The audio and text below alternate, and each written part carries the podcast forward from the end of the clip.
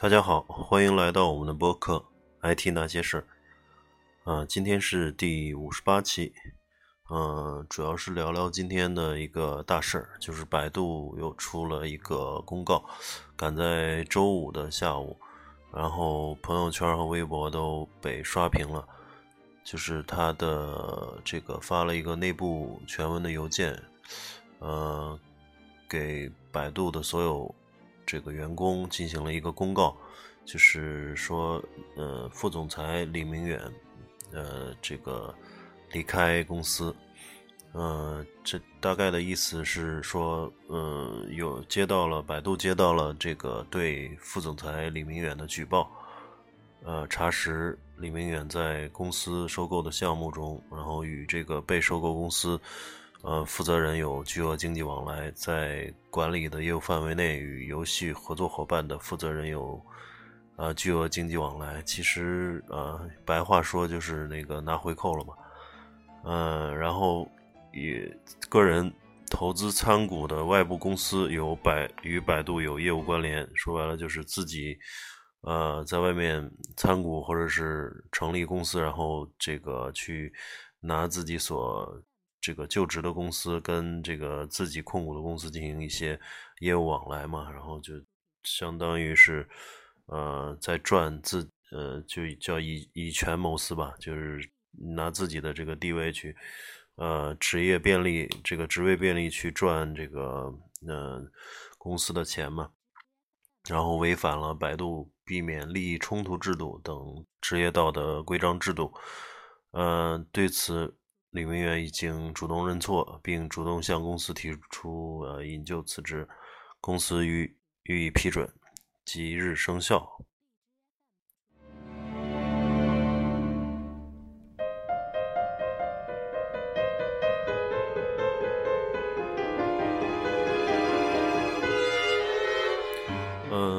就是在朋友圈或者微博上掀起了很多的讨论啊，就是说，呃，大家大家看到这个，有的人说邮件里面写的是，嗯，最后一句话是对此明远已经主动认错啊，就是。公司，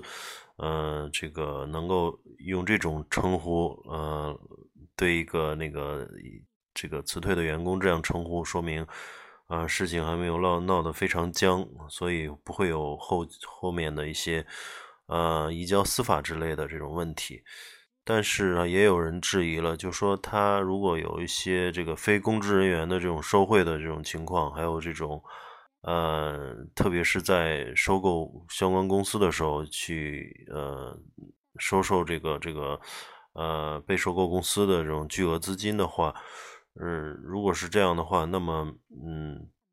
百度不去呃提交这个这个证据以及或者移交司法的话，嗯，是否符合这个法律程序？嗯，因为近来也看到很多就是大的公司，包括这个百度啊。这个阿里呀，啊，还有这个京东，最近也有一波二十多个人的这种这种大清洗，就是对呃吃回扣的这种呃公司内的这种蛀虫进行一个清理。但是呢，呃，究竟是什么样的一个标准就能涉涉及到这个公司内部处理？然后什么样的标准能达到这个呃这个法律这个移交司法的这种程度？嗯，其实。现在看来，各家处理的方式更更多的是就呃自己来来去来去判断，嗯，其实不是那么规范，就是认为他可能对公司有很大的这种呃呃这个之前有很大的这种呃成就吧，或者说是嗯呃在公司有很好的业绩，那么犯了错误以后就会手下留情。啊，如果是他这个本身也没有什么太好的业绩，然后一直是被查出来，一直是长期收受贿赂，那么就呃去移交司法，这个其实并不符合这个法律这个法治精神吧。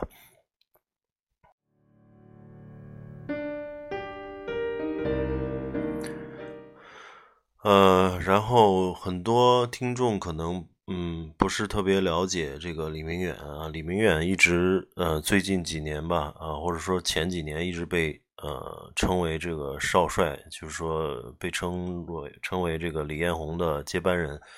啊，他也是一个嗯比较这个嗯天才少年吧，就是出名很早的一个人。还是二十二零零四年。呃，李明远以实习生的身份加入百度，然后在这个百度，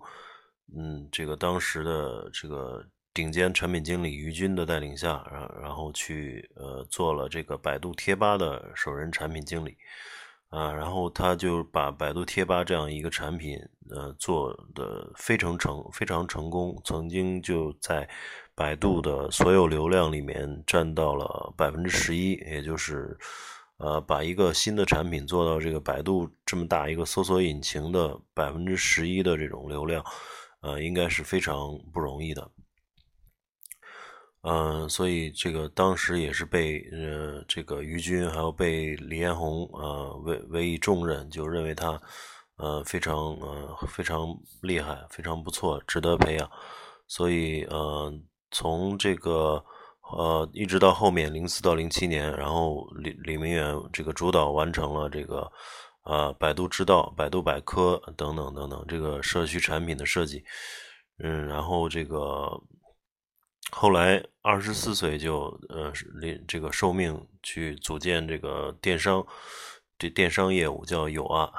啊，但是呃做了一些一一段时间电商业务呢，没有做过这些这个。嗯，包括阿里啊，这个淘宝啊，还有京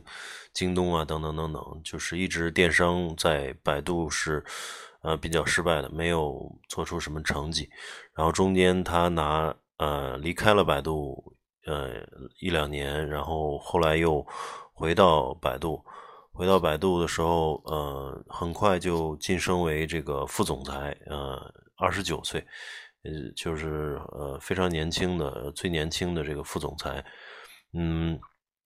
后来当了副总裁以后，就给了他很多呃这个机会嘛，就是百度还是呃李彦宏还是呃很希望他去呃做一个这个年轻的这种轻骑兵一样，为百度打下一番事业啊，因为大家也可以看到，像那个 BAT 里面都是这个用人用对了，然后就能够。打下一片江山，啊，比如像这个腾讯的这个马化腾啊，这这个慧眼识珠看到了张小龙，于是这个这个才有了现在的这个微信，啊，也微信可以说是现在已经占到腾讯的这半壁江山吧，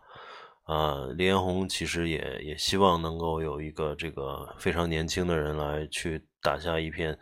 天地，然后所以给了他很多的这个机会，所以他负责百度的移动事业部。呃，移动大家也知道，就是最近啊五年应该说是移动互联网的这个天下嘛，啊，所以当时给了他这么一个重要的职位，也是希望他在百度移动方面去啊做出一些成绩。但是像后来啊把百这个手机助手啊，还有掌上百度搜搜索啊等等等等。百度钱包啊，都给他了，然后主持了几个大项目，但是后来都嗯算不上成功吧。然后到啊一五年啊到一四年，嗯，他这个嗯呃一四年的时候把这个百度把那个。呃呃，一五年吧，二零一五年，百度把这个贴吧移动呃业务并入了另外一个呃大部门，然后大部门又并了并到了这个另外一个副总裁这个向海龙的这个体系里面，成立了百度搜索公司。呃，李明远就是在二零一五年就向呃这个向海龙呃付这个汇报了，就是一很多人也说了，因为当时他。李明远和这个向海龙本来是平级，然后后来在一次调整中，呃，这个变成了这个 report 给这个向海龙，所以对他也是一个非常大的打击吧。嗯，然后这个一到一五年底，他已经交出了手中的大部分产品，仅留下了手机助手，百度手机助手啊，基本上是呃被认为是被架空了。然后这个后来这一直到啊今年八月，百度就传出李明远即将离职的消息，然后今天啊十一月四号终于这个尘埃落定啊，但是都没有想到是以这样这样一种方式，就是是一个就是怎么说呢，是一个违违违违纪吧，相当于。最后离开的这种啊，结果是不是那么光彩？啊，网上有很多人讨论了，就说，嗯，有很多种说法嘛。因为百度最近挖出了好几个，呃，副总裁级别的这个违违规或者是违反制度的这种腐败啊，或者收受贿赂，但是其实应该深。层次的看一下，这个是不是在制度上有些，或者说在价值观上有一些问题？因为毕竟今年，呃，或者去年这两年，百度出的问题太多了。从呃这个医疗假广告啊，一直到这个今年的这个，嗯，呃，呃一些这个，就这这个这个这个癌症的那个叫什么来着？嗯，这个病人的那个说法。就是经历了非常多的一些呃负面新闻吧，嗯，所以，嗯，可能从这个公司的顶层的这种价值观来说，会影响一些这个他的高层或者他的中层干部，呃，就是很多人都说他的像游戏啊，像这个外卖啊，像等等业务，他们中间都没有很清晰的。呃，管理制度，所以有很大的这种呃权力的寻租空间，所以造成了这种腐败的这个横行。另一方面，我觉得可能从公司赚钱的这种角度来说，如果是嗯只追求经济利益，然后不去做道德建设，比如之前的这种医疗广告啊这种，那么也会让员工觉得啊，如果是。嗯，从从公司角度来讲，你都赚着这种呃黑心钱，那么我收收收一点贿赂又有什么呢？对不对？所以这个可能是以公司的这种这种呃这个方向上有些问题。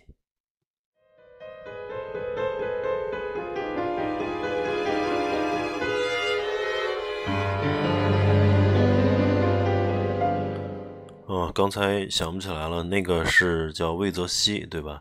啊，这个事情大家也都知道。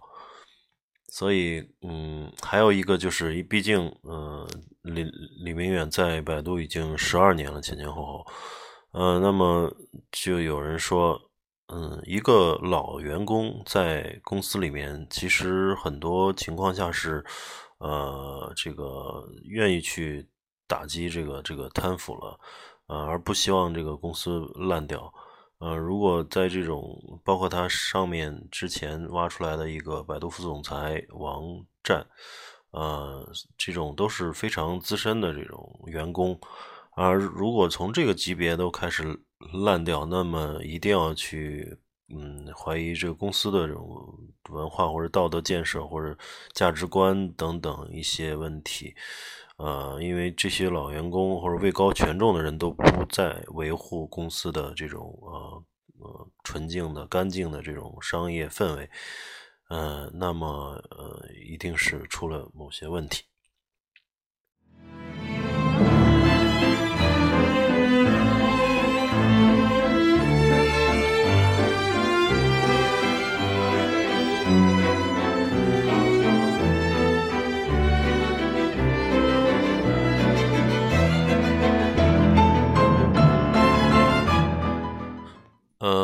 然后有一篇，嗯，刚刚就看到有一篇文章，把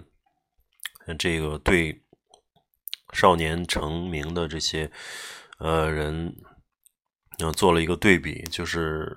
把这个李明远跟另外一个人做对比。其实那个人，我觉得更呃更神的一个人，就是啊华为的呃李一男，都姓李啊，可能李家都比较厉害。呃，李一男是。在华为的经历可以用这个，真是用神童，因为他从小就是一个神童。他十五岁的时候，呃，是一九七零年生人，十五岁的时候就考考入了这个华中科技大学的少年班，嗯，然然后研究生二年级的时候就在华为实习，呃，毕业的时候，呃，九三年，也就是二十三岁，硕士毕业就加入了华为，然后。用这个呃半个月就升任主任工程师啊，半个月就升任主任工工程师，也就是呃可以说是一个工程师的头头了。然后半年就升任中央研究部副总经理，两年后被提拔为华为总工程师啊。当时的华为虽然没有今天那么大，但是。呃，二十五岁，两呃毕业了，硕士硕士毕业两年即被提提拔为一个高科技公司的总工程师，中央研究部总裁，就二二十五岁就已经是这个这个职位了，所以非常非常的厉害，应该说是神童式的天才。二十七岁就坐上了华为公司的副总裁宝座，也就是这个作为了一个。呃，相当于是任正非的接班人，二十七岁就已经做到了副总裁。当然，后来可能是呃有了一些这个这个跟任正非不知道是有什么问题，呃，所以决定这个自己创业。也可能这种人这个呃这个心气儿他特别高嘛，因为他确实是一个天才型的人物，所以两千年的时候自己。呃，创业去了，就拿着这个一千万元的这个设备，呃，去北京去北上创这个创建了港湾网络，嗯，港湾网络呢是也是做那个电信电信设备的，就成为了华为的对手，啊，这让任正非很头疼。任任正非那几年就在这个到处呃绞杀这个港湾，只要你那个在各地的这种客户这边，只要是有港湾。网络竞标的项目，华为宁愿不赚钱，都要把它给呃这个赶出去。所以当时任正非对他也是痛下杀手，因为他在他看来可能就是有一些叛徒的意思，因为他当时离开华为，带了一些华为的这个技术人才，呃，然后一直这个打击港湾网络，打击到这个。二零零六年，然后华为收购了这个港湾网络，李一男回到了华为，啊，等于是最后打不过华为，被还是被收编了。当时我记得这个港湾网络很快就做到了年销售额十亿规模，但是当时的华为已经是在年年这个这个交易，呃，收入已经达到了这个千亿规模了。啊，所以还是有很大差距了。所以后来六年后，二零零六年被收购，李一男就回到了华为，任首席电信学家、电信科学家啊，副总裁。然后在那儿待了没多长时间，二零零七年，呃，就任命这个李一男为华为终端公司副总裁。啊，后来，嗯。零八年呢，他就离开了华为，因为其实自己创业，然后又被华为收购，其实也没有太大意思吧。对于这种呃想做自己一番事业的人来说，呃，所以他零八年十月就跳到了百度，百度任命他为首席技术官 CTO，呃，然后也待的不长，就待了一年多吧。二零一零年这个一月就离开了。又是去，后来又去了中国移动啊，幺二五八零的 CEO，后来又去，呃，这个金又去金沙江创投，就是干了一段投资人吧。然后到去年一五年，成立了一个自己的这种电动车的这个项目，啊，众筹了这个在京东上众筹了七千万，就是非常厉害，就大家还是很很捧场，就就因为他是个很知名的人嘛。少年天才，嗯，但是今年这个突然传出了他涉及，嗯，这个他和他妹妹吧，是吧？涉及内幕交易，嗯，已经被呃这个司法给走司法程序了，已经就涉及到内幕交易，呃，操纵股价之类的，然后嗯，涉及到了七百万的这个这个这个不当获利，已经被这个这个调查，甚至现在好像已经这个这个呃走法律程序了吧，所以让人挺可惜的，就是呃，毕竟他还有很大的这种想象空间，嗯，都是一个非常令人惋惜的吧。而且，嗯，很多人也不太相信他会，嗯，去为七区区七百万去去去违法之类的东西。但是这个事情，呃，就很多人也说不清楚吧，啊，总之是很惋惜的一件事情。嗯，今天主要是，呃，因为提到了这个李明远嘛，后来跟大家聊一下李一男，就介绍他们都是属于这个两个大的中国。呃，高科技企业的这个天才型的这个呃天才型的副总裁吧，嗯，但是希望他们的命运不要一样，因为这样的人能希望还是能够在中国做一些呃更多的事情，无论是创业也好，还是帮助一个成熟的企业走得更好，呃，做得更大也好，都是一个非常呃非常。好的事情。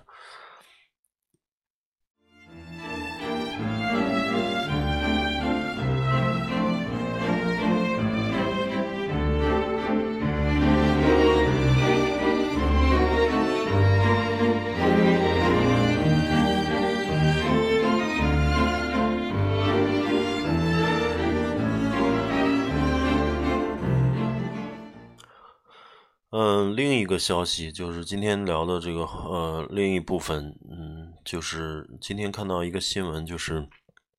保监会啊，重点整治这个互联网保险行业，特别是互助保险啊，因为好多呃现在的公益平台就都打着这个互助的旗号去呃融资，去这个收大家的钱嘛。嗯，之前有这个很多很多平台，像抗癌公社啊、水滴互助啊、易互助啊、众托邦等等等等等等、夸克联盟等等，啊，都是用这种旗号。这个大概意思就是说，嗯，这个每每年每个人就是交几块钱，呃，就能够享受到这个大病的保险。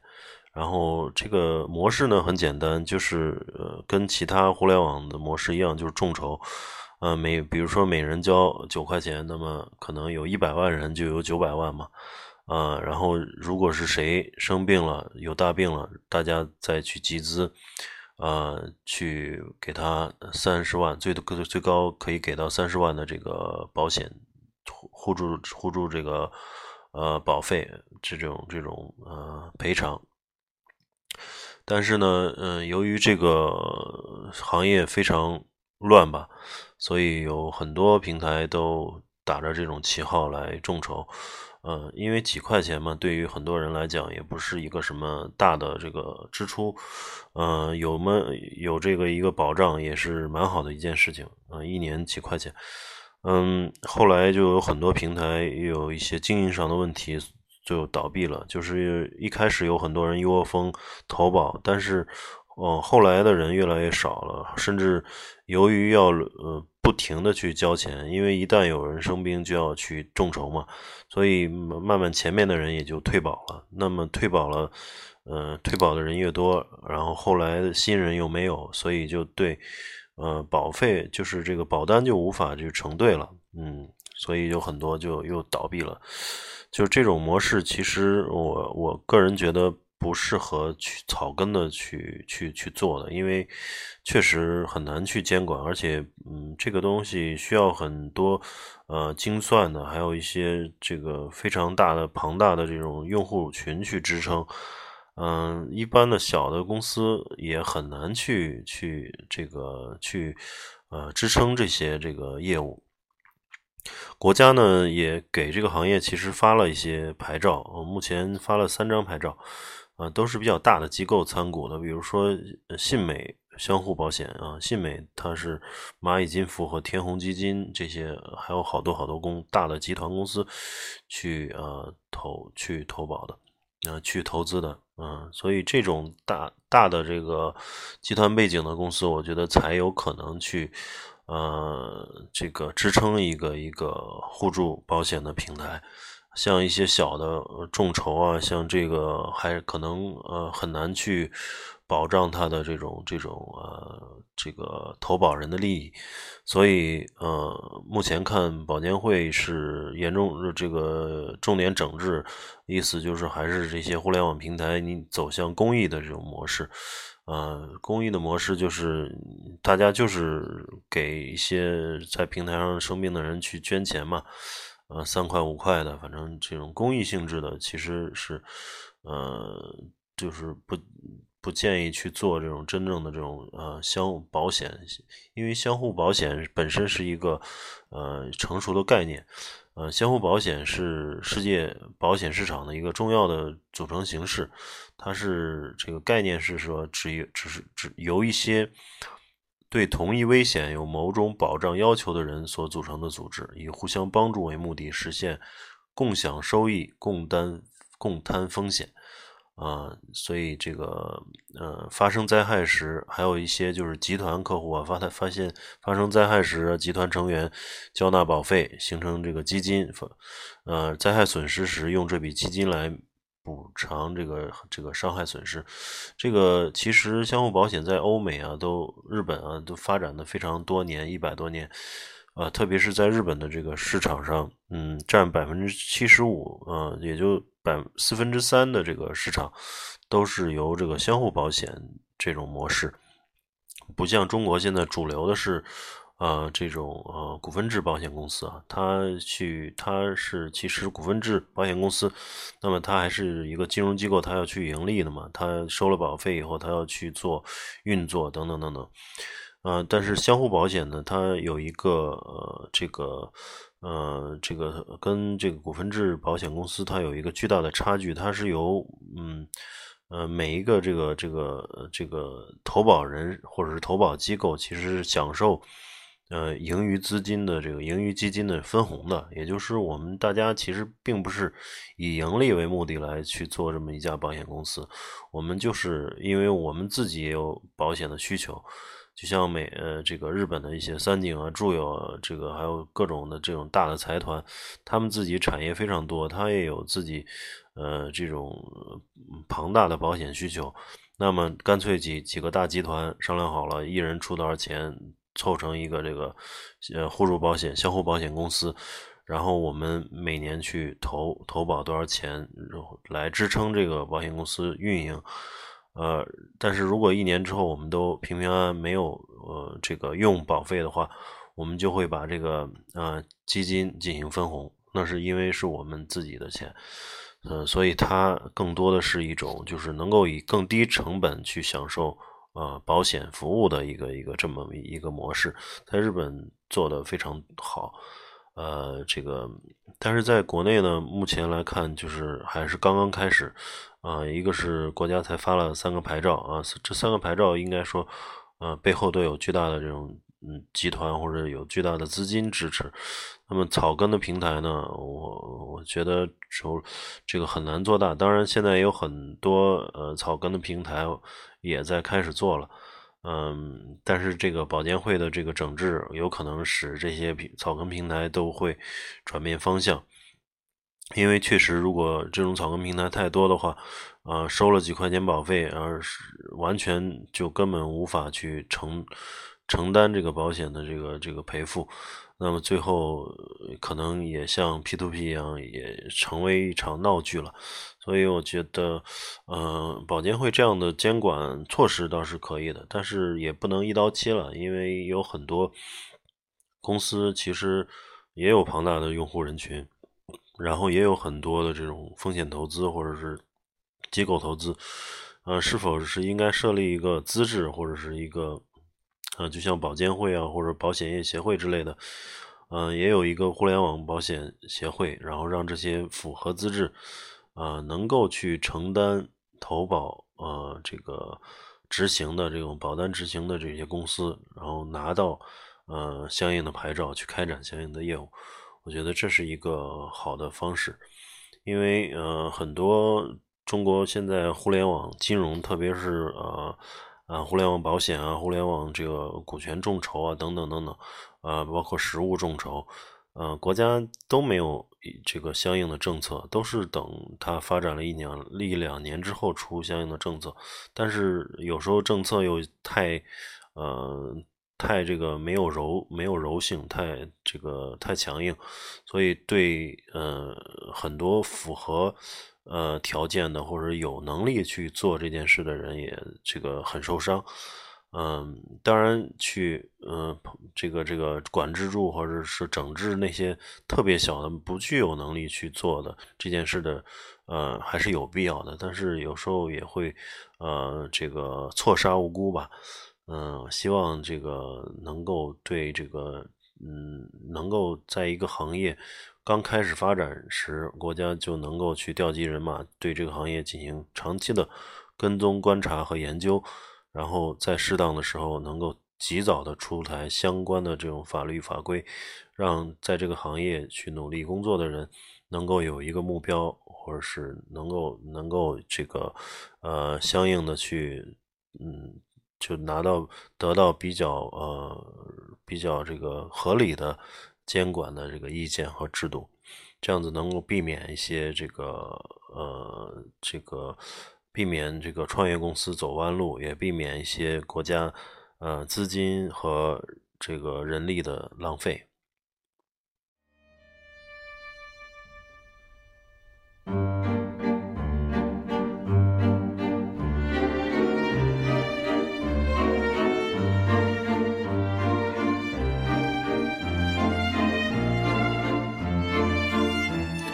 好，那今天的节目先聊到这儿。嗯，有兴趣的可以关注我们的微信公众号 “IT 那些事儿”。嗯，然后我们会嗯不定期的在上面发一些文章。呃，也希望大家在微信公众号里面对我们的节目进行呃支持和打赏。嗯，好的，那今天就先聊到这儿，我们下期再见。